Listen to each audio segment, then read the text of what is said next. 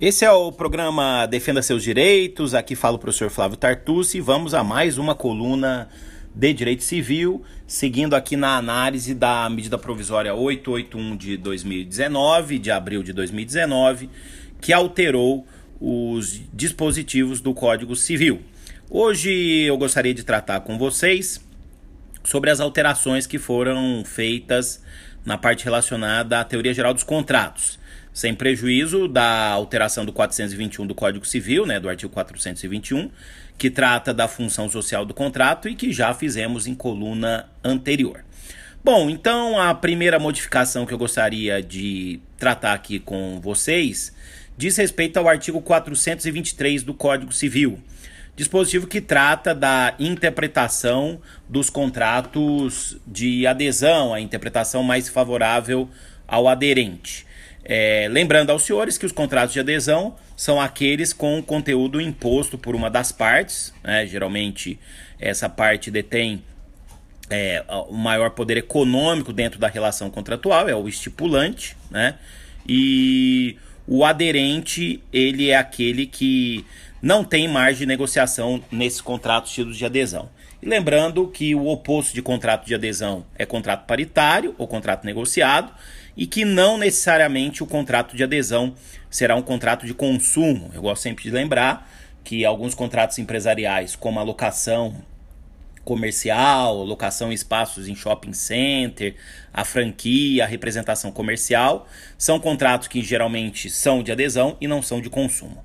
Bom, houve uma alteração nesse artigo 423 e na redação anterior ele previa: quando houver no contrato de adesão cláusulas ambíguas ou contraditórias, dever-se-á adotar a interpretação mais favorável ao aderente. Na redação que consta agora pela MP, o dispositivo passa a prever que, quando houver no contrato de adesão cláusulas que gerem dúvidas quanto à sua interpretação, será adotada a mais favorável ao aderente. Bom, em relação a essa mudança, ela me parece salutar, eu sou favorável a essa alteração, né?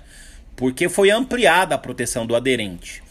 Agora não mais haverá na literalidade, claro, né, da norma, não haverá interpretação mais favorável, tão somente em casos de conflito entre duas ou mais cláusulas contratuais. Mas também quando o, a interpretação isolada de uma cláusula for dúbia ou mesmo quando houver silêncio, algum silêncio contratual é, a respeito de uma determinada cláusula né, que seja expressa, não se pode chegar a uma outra conclusão, a interpretação também será tida como mais favorável ao aderente. Então, acho que é uma alteração que vem em boa hora, afinal de contas, o, o objetivo da MP foi também proteger aí os pequenos e médios empresários, né? a MP da Liberdade Econômica. Também foi incluído um parágrafo único, e esse parágrafo único poderia receber um melhor aperfeiçoamento, porque ele fala: nos contratos não atingidos pelo disposto no caput, ou seja, nos contratos paritários, exceto se houver disposição específica em lei, a dúvida na interpretação beneficia a parte que não redigiu a cláusula controvertida. É, essa previsão pode gerar muitas dúvidas práticas, né? Porque afinal de contas, os contratos de, que não são de adesão são paritários então, em tese, não haveria alguém que tenha estipulado o conteúdo dos contratos, né? Afinal de contas, estamos falando de contratos paritários ou negociados. Mas o que se propôs aqui é uma interpretação do contrato de adesão ou até paritário, cláusula a cláusula. O contrato ele pode ser essencialmente paritário, mas pode ter uma outra cláusula que foi imposta. Então, nesses casos, a interpretação será contra o estipulante ou contra estipulatório. Então, Talvez seria melhor aí por uma das propostas de emenda que estão no, no Congresso Nacional, né, fazer um trazer aí uma, uma, um maior aperfeiçoamento dessa previsão. Bom, é, superado o artigo 423, nós tivemos aí duas inclusões no artigo 480 do Código. E o artigo 480, na verdade, ele trata de revisão de contratos unilaterais, né? Desde que sejam contratos unilaterais onerosos, como é o caso aí do mútuo oneroso, empréstimo de dinheiro a juros, também conhecido como mútuo feneratício, né? E foram incluídos dois dispositivos, e esses dois eu particularmente acho que são desnecessários, né?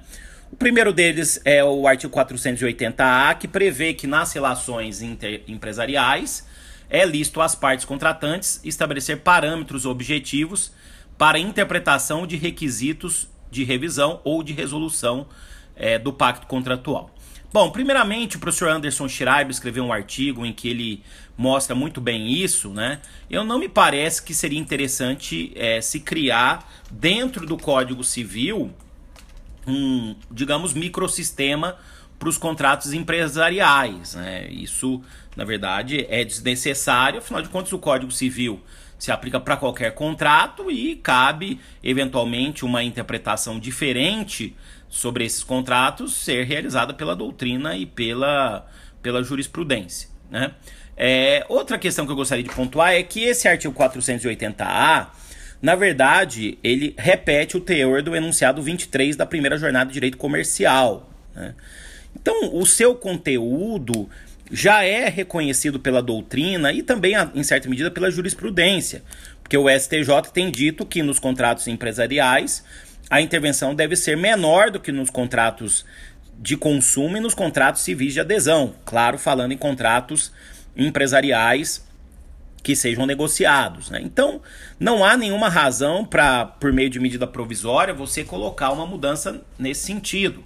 Quando o teor, na verdade, do dispositivo já é consagrado pela doutrina amplamente. Né? E sem falar que me parece que esse conteúdo tem mais relação com interpretação de contratos do que propriamente com revisão ou resolução contratual. Né? E mais especificamente quanto ao conteúdo que não tem nenhuma relação com o tema em que está inserido, o artigo 400 o artigo 480B, segundo o qual, né, nas relações interempresariais, deve-se presumir a simetria dos contratantes e observar a alocação de riscos por eles definida. Claro, né, realmente, nos contratos interempresariais há uma presunção de simetria dos contratantes. Claro que a presunção é relativa porque é possível, por exemplo, demonstrar no caso concreto, a vulnerabilidade, por exemplo, de um aderente contratual. Né? Mas haveria necessidade, por medida provisória, você tratar disso no Código Civil e, mais uma vez, utilizando-se as lições de Anderson Schreiber, criar um microsistema próprio dos contratos empresariais dentro do Código Civil? Eu entendo que não. E respondo negativamente para as duas indagações. Razões pelas quais também aqui em certa medida esse conteúdo do 480B já é reconhecido pela doutrina, especialmente pela doutrina comercialista, né, os autores de direito empresarial, razão pela qual esse conteúdo é desnecessário, é desnecessária a sua previsão no Código Civil. E é importante a gente lembrar que o Código de 2002 não adotou também esse critério de simetria ou assimetria econômica. O critério adotado pelo Código Civil para eventualmente trazer aí uma interpretação mais favorável ou não a uma parte contratual é o critério do debate ou discussão das cláusulas contratuais, ou seja, se o contrato é de adesão ou paritário. Então há esse problema também que o conteúdo do artigo 480B, na verdade, não se coaduna com aquilo que o Código Civil de 2002 trouxe como parâmetro, ou seja, a negociação ou não do conteúdo contratual. Então, em suma, eu entendo que tanto o artigo 480A quanto o 480B devem ser retirados do texto na conversão da medida provisória em lei, e nesse sentido, inclusive, fiz propostas de emendas que foram acatadas, e aqui especialmente uma emenda pelo senador Pacheco, Rodrigo Pacheco de Minas Gerais, no sentido de exclusão desses dispositivos. E depois, consultando as emendas né, que já foram feitas à MP, percebi que existem também outras propostas no mesmo sentido. Bem, vamos aguardar o debate no Congresso Nacional, que deve ser intenso. E esse é um tema realmente muito importante. A interpretação contratual é sempre um tema muito importante. E na nossa próxima coluna, nós voltaremos a outro tema importante para o direito privado brasileiro. Muito obrigado aí pela sua atenção e até nossa próxima coluna aqui no programa Defenda Seus Direitos da Rádio Justiça. Até mais.